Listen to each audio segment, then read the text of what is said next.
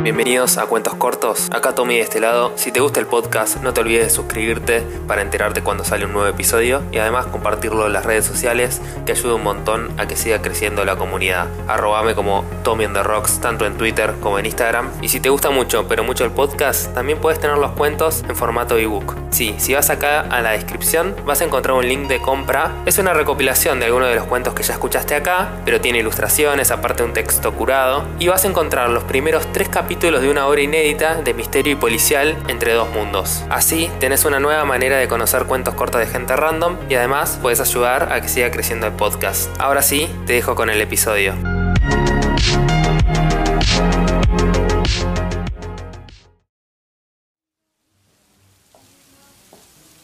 Espectros sin rumbo.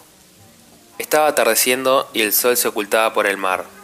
Emma iba perdiendo su mirada en el paisaje mientras pedaleaba su bicicleta en el camino que bordeaba la playa. La vista era increíble y le daba nostalgia. Siempre se ponía a pensar qué pasaría si en vez de ir al trabajo nuevo se fuera lejos, muy lejos, a un lugar nuevo, donde poder ser una nueva Emma sin un pasado a cuestas. A veces pensaba esas cosas. Dobló en dirección al centro, en la rotonda que daba a la bajada del bosque. Justo en ese lugar, hace unos días había visto el cartel que buscaban empleada de la estación de servicio. El puesto era para una cajera para la tienda de café en el horario nocturno. Seamos honestos, era un trabajo de mierda, pero necesitaba el dinero, así que hoy era su primer día. Emma llegó a la estación de servicio, dejó su bicicleta y entró a la tienda.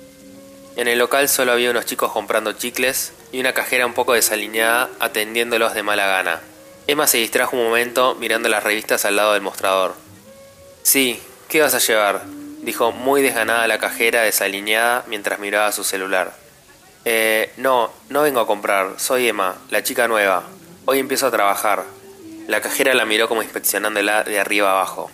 A mí nadie me dijo que empezaba una chica nueva. A ver, espera. Le dijo sin dejarla ni siquiera hablar y se puso a llamar a alguien en el teléfono. Hola, Margarita. ¿Cómo va? Hay una chica acá.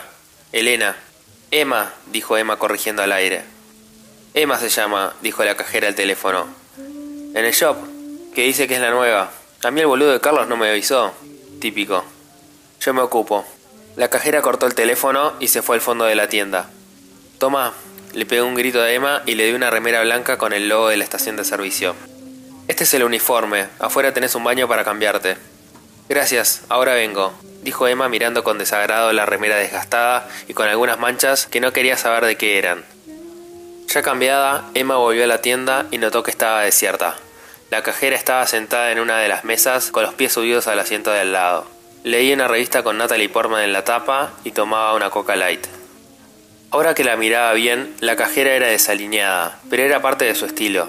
Tenía el pelo negro y un flequillo que resaltaba su mirada con los ojos muy delineados.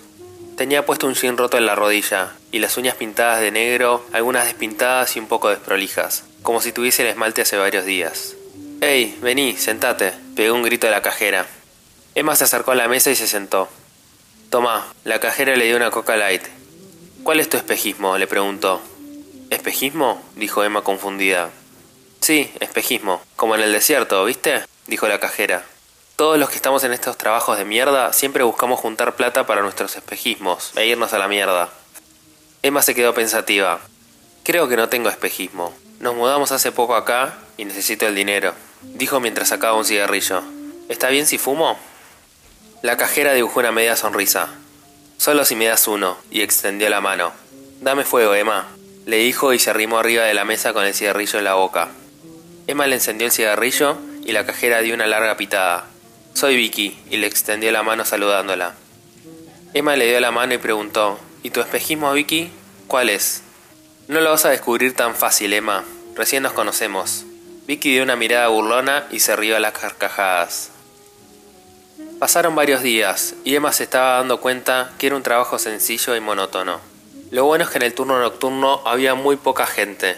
La mayoría eran compras de chicles, cigarrillos y preservativos, rápidas y al paso. Los fines de semana, alrededor de las 5 de la mañana, era cuanto más gente había. Chicos y chicas que salían y pasaban a comprar su dosis de comida chatarra y golosinas después de una larga noche. Más allá de eso, la mayoría del tiempo podía pasárselas scrolleando en las redes sociales, leyendo revistas y charlando con Vicky sobre la nada. En el horario de las 3 de la mañana pasaba algo muy extraño. Emma lo llamaba la hora fantasma. Era el momento en que esos personajes nocturnos aparecían en el shop, como espectros sin rumbo, solo para tomarse un café y seguir. Por lo general, eran personas que estaban con el auto en viaje a otras ciudades, solo estaban de paso. Emma inventó su propio juego en donde adivinaba de dónde venían y hacia dónde iban.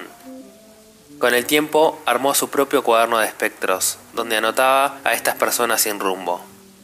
Fantaseaba que algunos se mudaban por seguir su trabajo de los sueños, otras veces que eran cantantes y viajaban con su guitarra a tocar en bares, o que habían robado millones de dólares y que estaban escapando de la policía.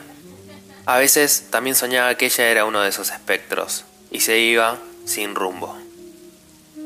Con el tiempo se dio cuenta que entre uno de esos espectros había uno que no estaba de paso, que casi todos los martes y por lo general los jueves Iba al shop a tomar un café y leer un libro.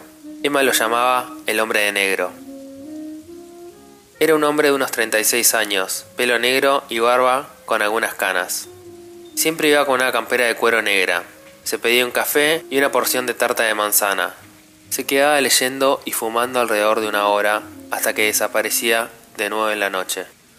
A Emma le atraía su misterio. Nunca podía inventar una historia para él que la convenciera, a veces era músico, a veces escritor y otras veces un policía investigando un caso. Dicen que a uno le atrae lo que no puede comprender. En este caso, era cierto. Emma siempre tenía miedo de entablar una conversación con él. Solo intercambiaba un gracias o un hasta luego. No quería que con descubrir su misterio le deje de resultar interesante, aunque por dentro se moría de ganas de revelar el misterio.